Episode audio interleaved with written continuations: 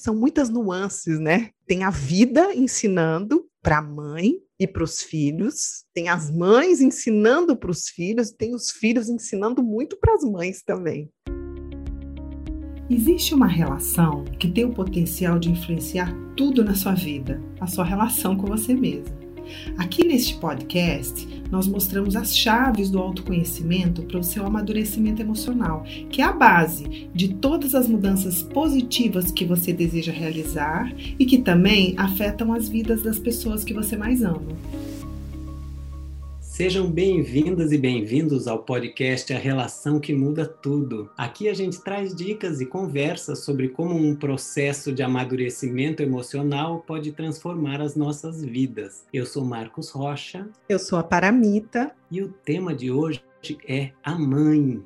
Esse tema é simplesmente o começo de tudo, é da onde a gente veio e é parte fundamental daquilo que a gente é hoje. Então, imagina o quanto é crucial a gente entender a nossa história com a nossa mãe e onde essa história pode ter bloqueado ou aberto os caminhos da nossa vida. A gente vai, pelo menos, tentar entrar um pouco nisso hoje, porque o assunto é muito amplo e muito profundo. Então, para Mita, por que a mãe é tão importante na estruturação de quem a gente é? Para começar, eu queria pedir para todos nós, eu, você, Marcos, todo mundo que está nos ouvindo, por um minutinho fechar os seus olhos e lembrar da sua mãe. Veja a imagem que você tem dela em algum lugar da casa, ou alguma foto, ou o rosto dela que você se lembrar, só para a gente estar tá conectado com ela por dentro para poder conversar a respeito desse tema.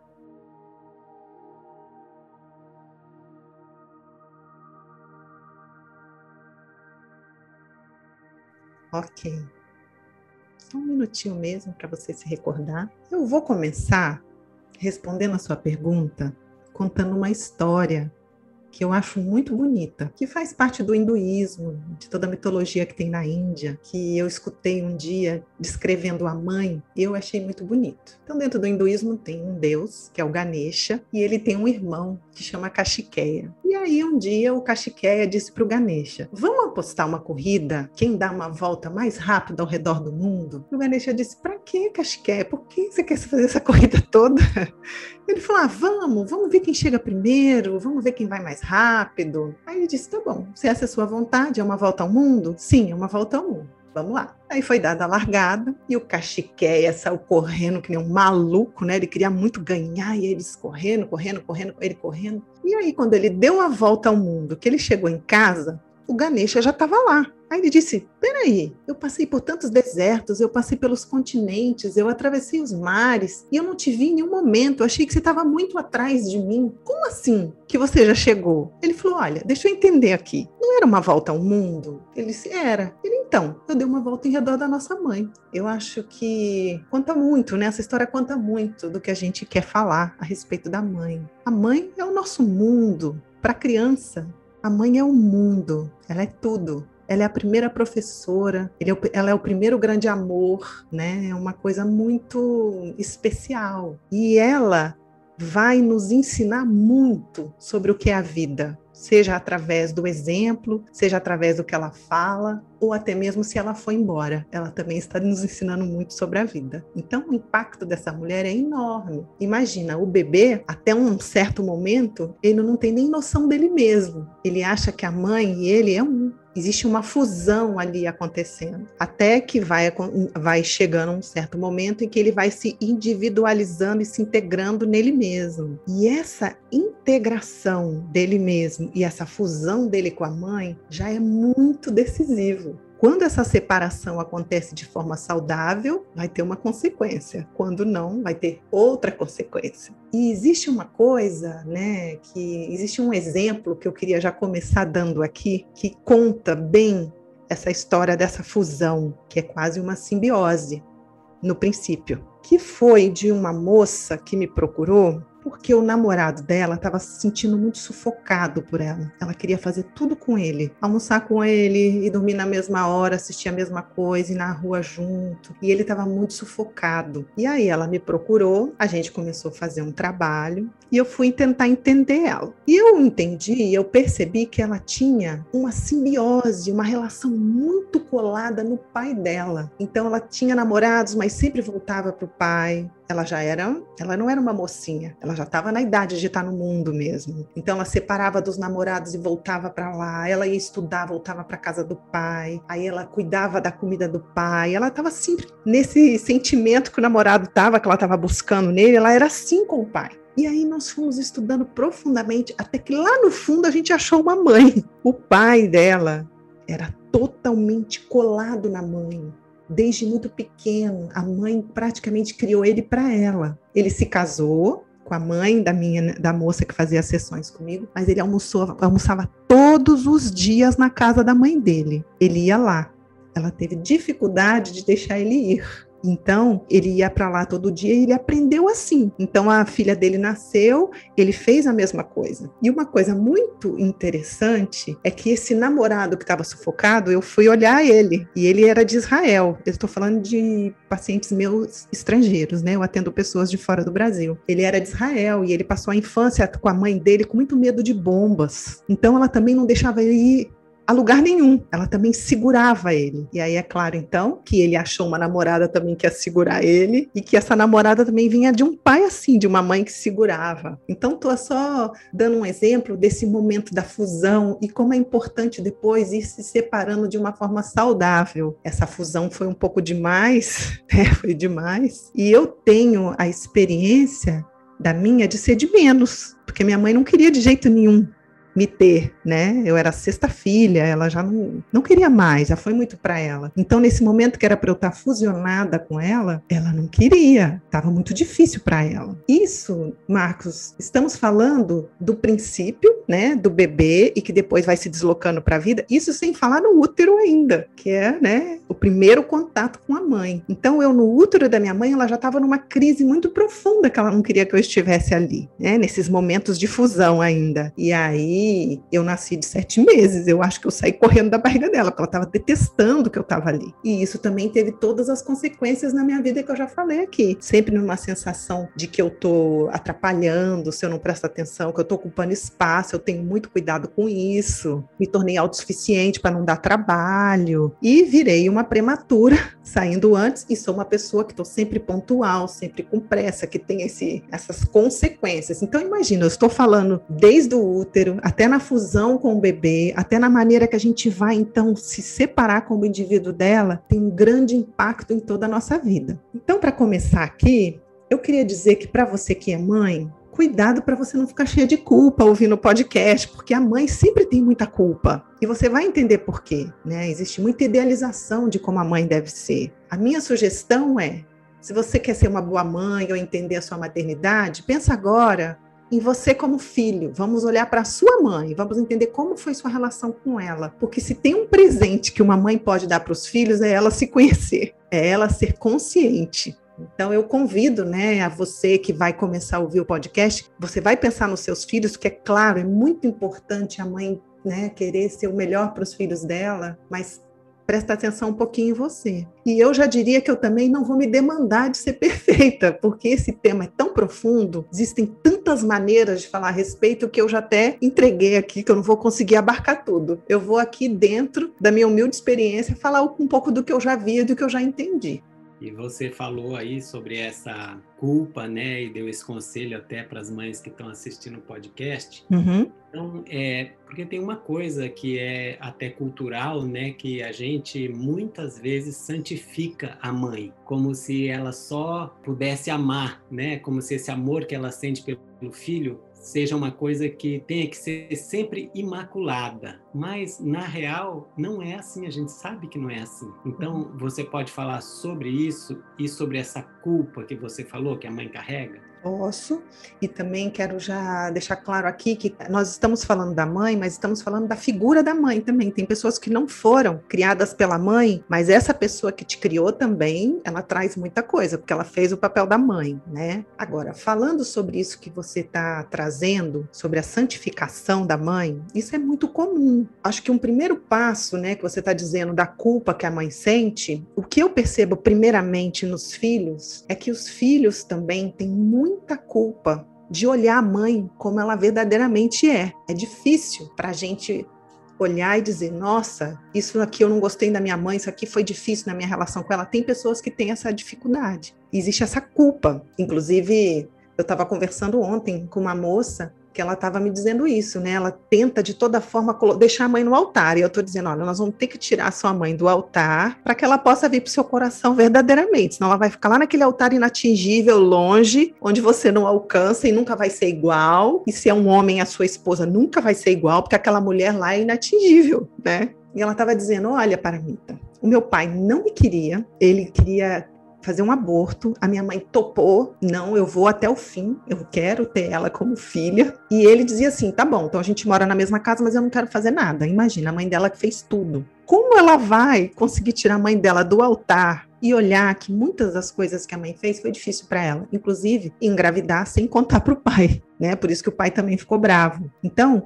a gente coloca essa mulher lá naquele altar como se ela não pode errar, só que a gente esquece uma coisa muito importante todo mundo nesse mundo, mesmo que a mãe tentou ser a perfeição do universo, vai se frustrar com relação à mãe. Gente, todo mundo passou por isso. Junte-se ao time da humanidade, porque a criança ela quer uma coisa que nenhuma mãe vai dar. Ela quer uma presença, ela quer um grau de amor, ela quer uma dedicação que não tem, é humanamente impossível. Então, junta com essa questão básica universal de que toda criança exige algo que não é humano e que ninguém deu, e por consequência todo mundo vai sentir frustração, vai sentir uma raiva, uma decepção com relação à mãe, a gente junta isso à humanidade da mãe, que é humana como nós. Imagina, gente, a gente tá cheio de crise, cheio de coisa, cheio de dúvidas, não sabendo, não se encontrando em várias coisas. Por que, que a mãe da gente teve uma exceção aí no universo? Não teve, foi igual. Agora, tudo isso, ainda por cima, é embalado num profundo amor porque todo mundo ama profundamente a mãe, mesmo aqueles que não conseguem ver. Porque existe também, Marcos, acho que vale a pena dizer, a demonização da mãe também, né? Alguns acham que ela é uma santa e não olha os erros dela, e outros acham que ela é o diabo e não olha também o amor e os sacrifícios dessa mulher. Percebe-se que tem uma idealização, uma romantização. Do mesmo jeito que existe isso nos relacionamentos amorosos, que a gente olha no filme e tem que ser aquele casal que se ama e que transa todo dia, que tudo é maravilhoso, que a gente olha e fala, cara, não consigo isso, que impotência. Isso acontece com relação à mãe, né? Tem que ser aquela mãe perfeita que o filho então correu o filme inteiro para se vingar por ela. Então fica essa romantização e aí ou a gente coloca a nossa mãe lá, olha para aquilo e fala: "Nossa, a minha mãe não é nada disso, a minha mãe é a pior coisa do mundo". Então tem esse essa discrepância, não sei se é essa palavra. E juntando a isso, essa culpa que o filho tem e coloca ela no altar e tem um amor muito grande envolvido também, a gente bem sabe dos sacrifícios de uma mãe. Quando a criança nasce, o corpo muda, a sexualidade baixa, o relacionamento amoroso afeta, às vezes ela abre mão do trabalho, como você mesmo fala. Acontece muita coisa ali naquele primeiro momento e a criança de alguma forma sente aquilo, né, borbulhando. Então ele deve, ao, entre aspas, colocar ela no altar. Só que, gente, esse amor que a gente sente por ela e que ela sente pela gente, que às vezes vezes está encoberto, não vai deixar a gente relaxar. A gente não consegue esconder tudo com relação à mãe e relaxar na vida, ou sentir raiva eterna dela e relaxar na vida. Esse amor, ele quer buscar esse encontro, ele quer buscar essa cura, então a gente não relaxa. Estamos falando do portal por onde nós entramos nesse mundo. Olha a porta pela qual a gente entrou foi pela mãe da gente. É muito profundo. Não pensa você que com um workshop ou com uma explicaçãozinha você está resolvido nisso, porque não é bem assim. É muito mais legal, é muito mais profundo. É uma aventura do amor e que está aí na nossa vida. Mas o que, que a gente escolhe fazer, às vezes? Racionalizar, explicar. Não, a minha mãe foi abandonada, me abandonou, mas ela também foi abandonada, então eu compreendi. Né? A gente bem sabe muitas coisas que a gente explica, ela deu o melhor que ela pôde, então eu também tenho que compreender, é verdade. Passo número um, a mente entendeu, mas se a gente olha na vida, está travado algumas coisas com relação às mulheres, com relação aos atributos femininos, com relação à própria mãe tem uma distância. Então é preciso ir além dessa racionalização para poder entender melhor o que está acontecendo. Talvez, Marcos, eu acho que uma coisa que possa ajudar é que às vezes eu estou aqui falando da mãe daquela criança, de quando eu era pequeno, que ela tinha aquele poder total sobre mim, superpoderes. Eu dependia dela para sobreviver, senão eu morreria. Então, às vezes, a questão é, né, tirando a mãe do altar, não é com aquela senhora que está na minha casa hoje, ou com aquela mulher que eu bati papo ontem foi legal. Às vezes tem coisas guardadas do passado que não foram resolvidas, porque eu não tinha estrutura para enfrentar ela. Então eu guardei e engoli. Gente, eu engoli, mas não digeriu não, tá? E enquanto isso está dentro, eu nego a minha parte, uma parte dentro de mim e estou negando uma parte nela. Eu não quero olhar para ela, então não vou conseguir olhar para mim. E isso vai estar tá na minha vida. Então, para fechar, eu queria dar um exemplo. Tem uma menina, uma moça que eu atendi, que a mãe dela era muito submissa muito mesmo. Ela estava muito enfraquecida. E o pai, que era o fortão, né? Ela olhou para a mãe dela e disse: Olha, eu não quero. Eu quero ser forte como meu pai. E aí ela tem muita força masculina. E aí ela vai com tudo. Então, por exemplo, ela passa naquele vestibular mais difícil, mas quando precisa do atributo feminino da paciência, da receptividade para fazer aquela faculdade, ela não consegue. Ela vai com tudo para competir por um cargo, mas ela não consegue aprofundar no trabalho dela, ela fica desanimada. Ela conquista aquele homem, mas depois nada se mantém porque ela ficou só com aquela força do atributo masculino, feminino dela, que é a mãe, que ficou enfraquecida, ela não consegue viver aquilo. Então essa é uma pergunta: como que estão seus atributos femininos? Como é que você está lidando com as mulheres? É, pode ser pistas, não é, Marcos, para tirar a mãe do altar. Sim. Você não pode é, explicar um pouquinho melhor esses atributos femininos e masculinos para as pessoas entenderem melhor, porque essa é uma Sim. linguagem muito nossa. Você fala, eu já entendi, mas talvez alguém que não esteja dentro desse contexto não entenda, né? Claro. Eu estou dizendo os atributos femininos, que muitas das vezes não quer dizer homem e mulher, todo mundo tem os atributos femininos, todo mundo tem os atributos masculinos, né? Então, muitos dos atributos femininos que está na nossa alma, dessas qualidades, dessas vibrações dentro da gente, quando a gente está dizendo do feminino, é o acolhimento, é a paciência. Imagina, a mulher que é uma representação do atributo feminino, ela fica nove meses esperando um filho, né, dentro dela, é a receptividade, é a doação.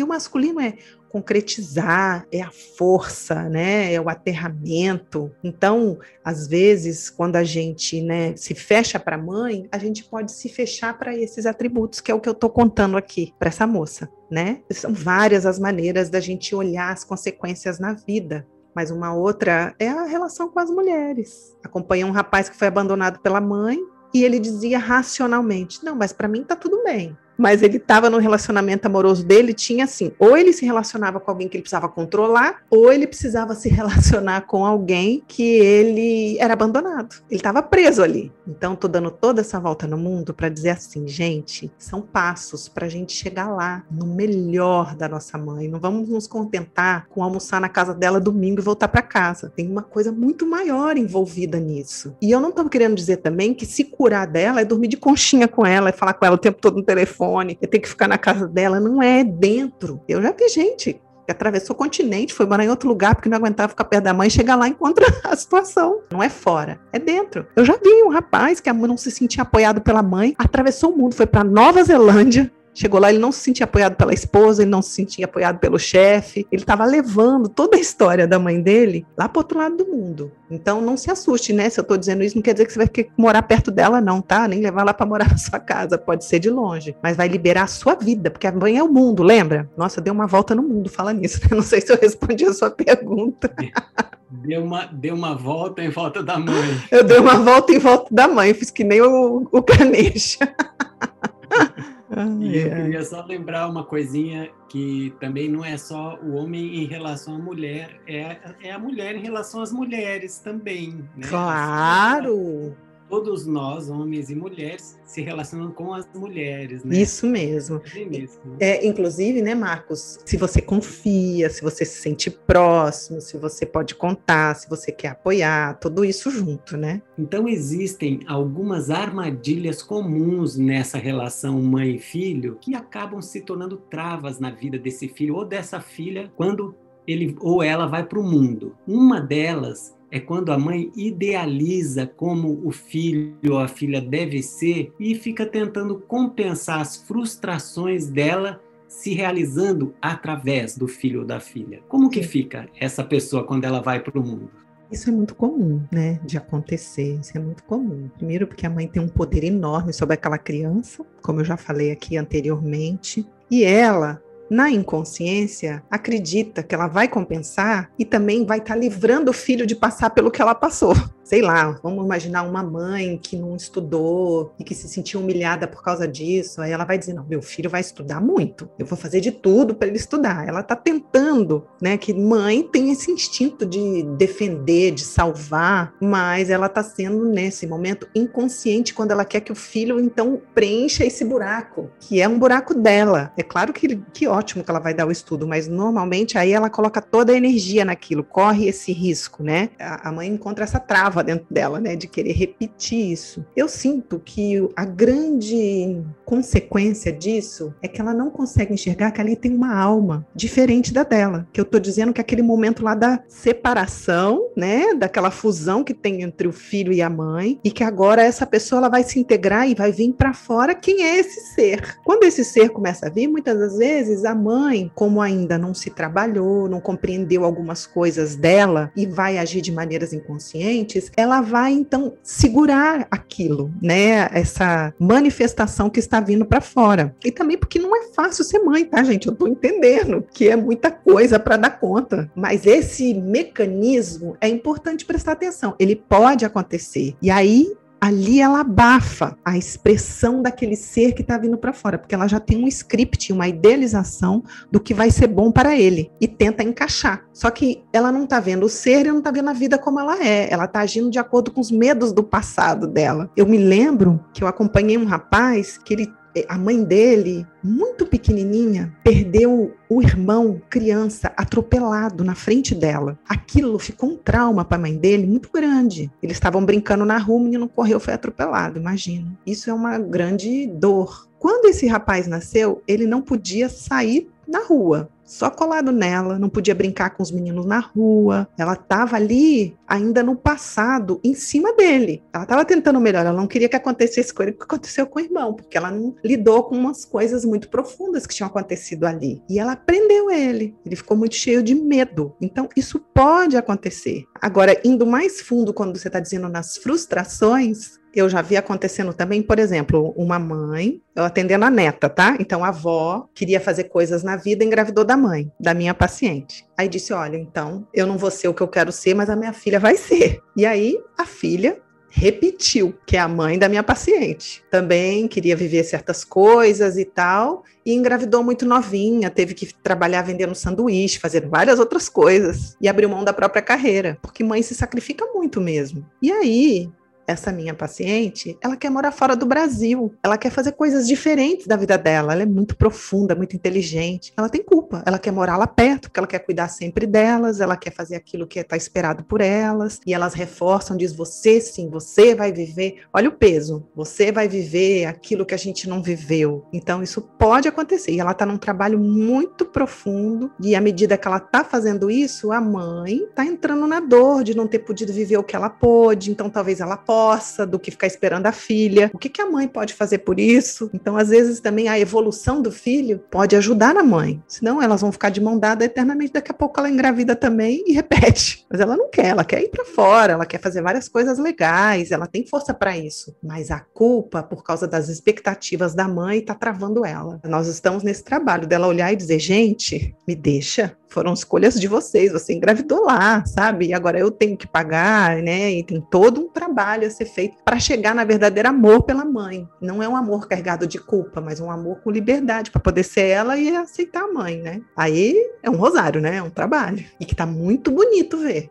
Sabe uma coisa que eu percebo e que eu percebi em mim, né? Porque eu não sou mãe, mas eu sou pai, que sou um pai que sou quase uma mãe, para falar a verdade.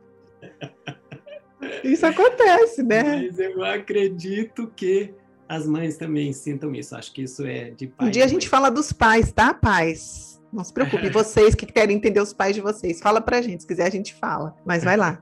Então, é, a gente quando olha para o filho, para a filha da gente pequeno, criança ali, desde que nasce, ativa tanto a dor da gente, a ferida da criança da gente dentro da gente. Então a gente olha, quando a gente olha o filho da gente dando algum sinal da nossa criança ferida dentro da gente, aquele ponto que a gente ainda não desenvolveu, não amadureceu, aquilo pega e a gente quer que, a, que o filho não, não sinta. Não aquilo. traga aquilo, né? É, mas daí você, você erra porque você quer forçar que ele não seja daquele jeito, sabe? E, e, você vê traços da sua personalidade se repetindo ali, coisas que você sente que são padrões que você não gosta, que você mas não conseguiu desenvolver. E a criaturinha tá vindo de você. Ela, e ela começa a repetir as coisas, você fica assim, num estado.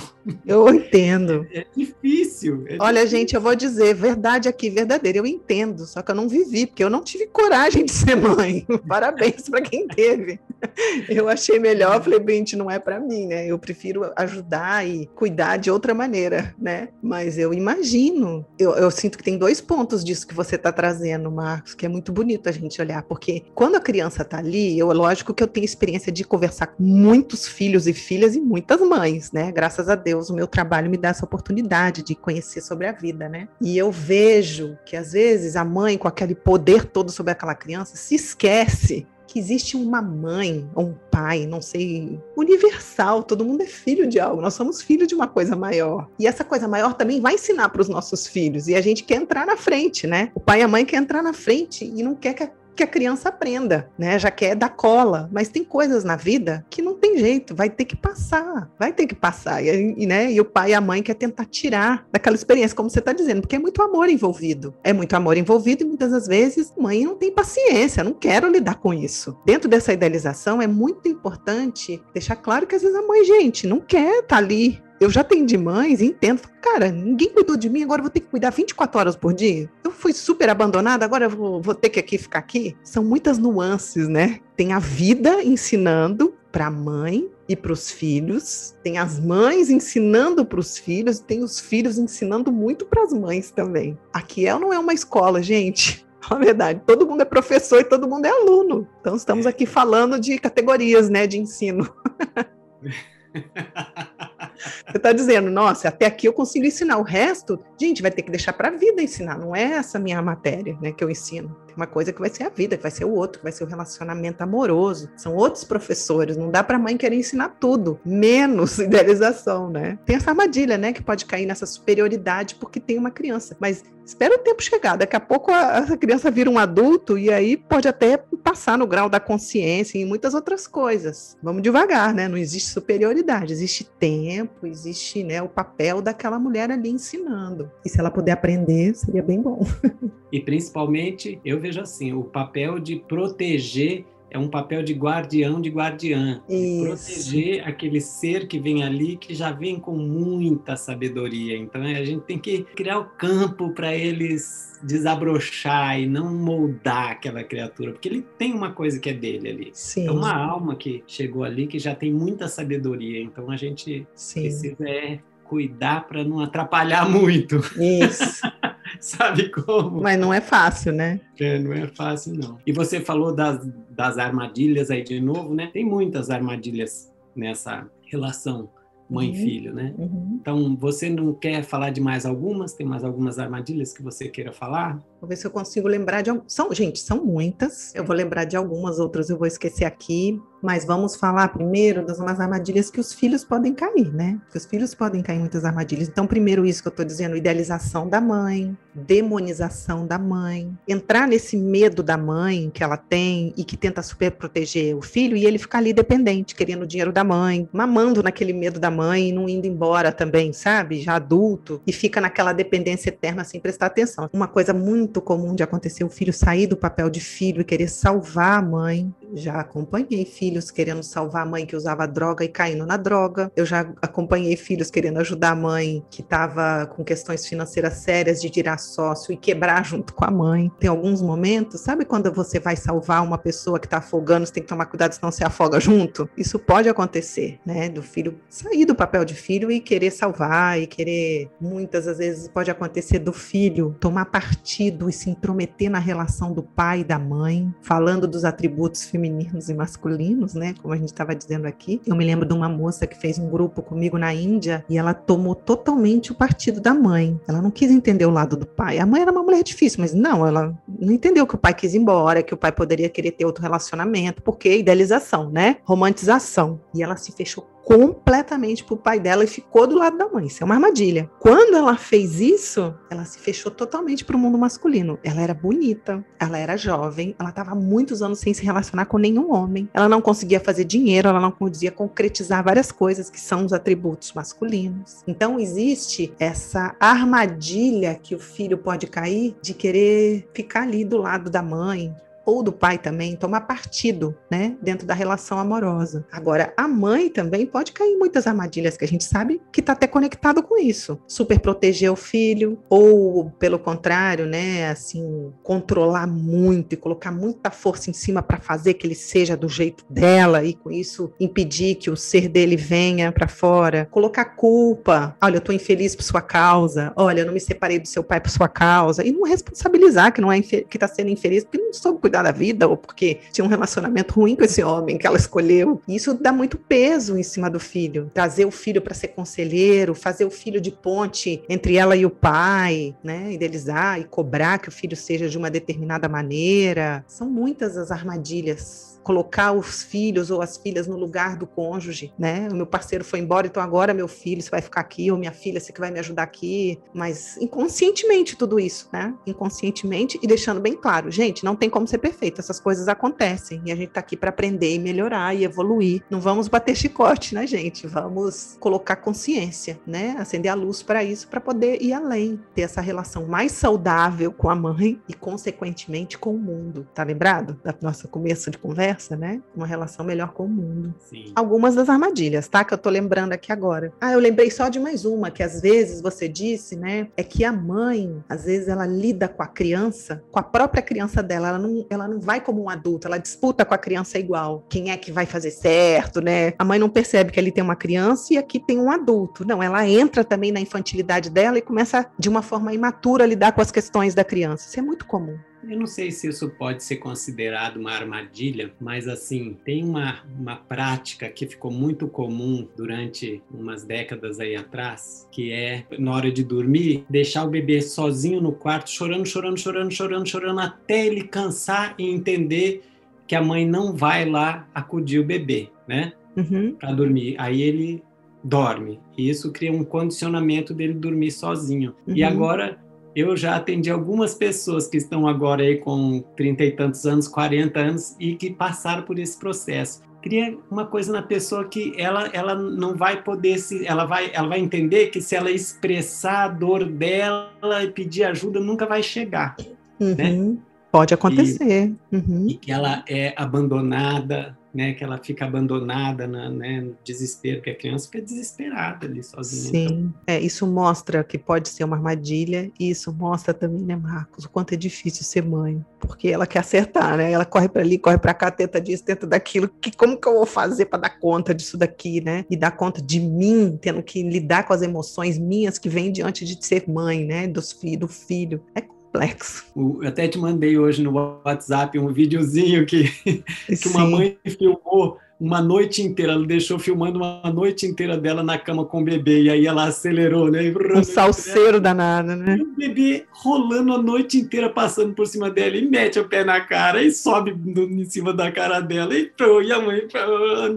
Gente, eu tenho atendido algumas mães no primeiro ano de vida de bebê. Rapaz, não é fácil. Não, não é. A pessoa vai ficando estressada quando é esses bebês, e o que é muito comum, que não dormem, por exemplo, né? Já pensou durante um ano você não ter uma noite inteira de sono, você acordar e acorda de novo, é e, dá e o bebê chora, e pai, você vai ficando estressado, vai ficando, né? É.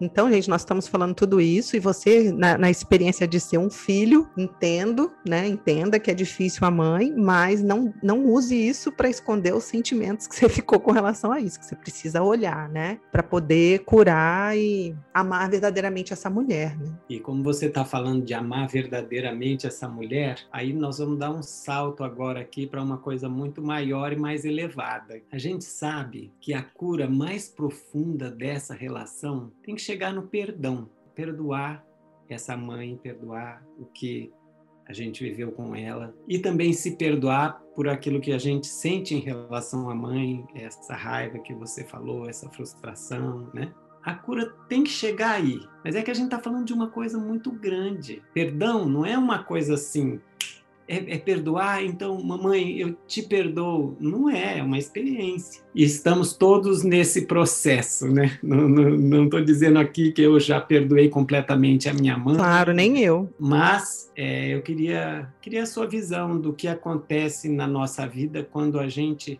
não perdoa a nossa mãe. Eu acho que de alguma forma eu já falei dentro do que eu consigo enxergar, eu já falei aqui alguns pontos, né? Então, alguns pontos são eu nego ela e por isso nego partes em mim também, né? Então eu fico incompleto e isso tem consequências na vida. Ao mesmo tempo, eu vou racionalizar, como eu disse, e quando eu racionalizo e digo, não, já perdoei, não, já está resolvido, não, já entendi, eu estou guardando essa raiva e às vezes nem vejo, mas raiva guardada a gente sabe bem que no inconsciente se transforma em culpa, então tem uma culpa que fica me perseguindo, né? Porque no fundo tem alguma coisa ali que não está encaixada, e aí é onde tem culpa, sabemos bem que tem sabotagens, eu começo a me sabotar na vida, eu começo a não aceitar a felicidade, eu começo tentar ser perfeito e colocar lá perfeita, e aí vai indo embora, eu vou me distanciando cada vez mais de mim. Ao mesmo tempo, esses sentimentos guardados, a gente tem falado bastante como é importante entrar em contato com sentimentos, né? Esses sentimentos guardados são como colas que colam a gente nesses padrões que eu contei aqui, conectados com a mãe, seja de querer estar simbiótico num,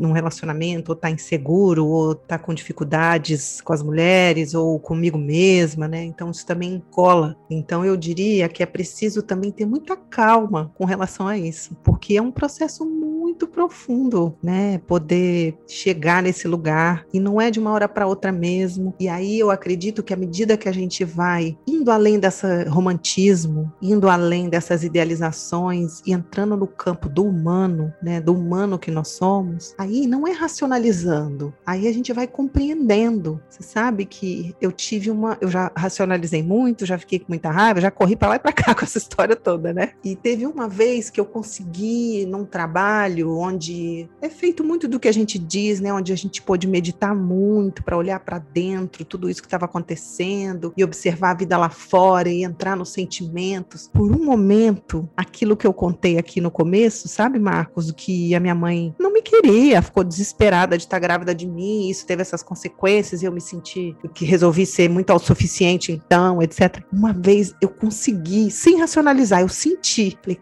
caramba, eu tava com 40 anos na época, hoje eu tenho 51, né? Eu tava com 40 anos e olhei e falei assim: meu Deus, a minha mãe, com a minha idade, tinha seis filhos. Não tô dando conta nem de mim. Como eu também sou dura com ela, de não deixar ela nem questionar que ela não queria esse filho. Ela não pode nem chorar, que tava desesperada, como é que eu vou fazer? Então eu consegui ali, por um momento, sem racionalizar, olhei para mim, olhei para ela, falei: nossa, aos poucos eu vou te entendendo. Tiveram consequências, mas não é fácil, não. De verdade, sabe? Porque a gente tem essa, esse egoísmo, né, com relação aos pais que ele tem só que entender que, dá, que dá, né? Então eu acho que essas são as consequências e eu acredito que a gente está nessa vida para chegar lá. É uma caminhada, né, Marcos? Eu diria assim, eu acho que é quase como uma prova. E como é que eu vou passar na prova se eu não estudo a matéria? Eu tenho que estudar essa matéria. A gente quer passar nessa provona final, esse vestibular aí do amor, mas a gente não quer estudar matéria. A gente não vai dar para colar, não vai dar para chegar lá e falar com o professor, olha, eu já entendi a matéria, e vai dizer, tá bom, deixa eu ver na prática isso, você entendeu.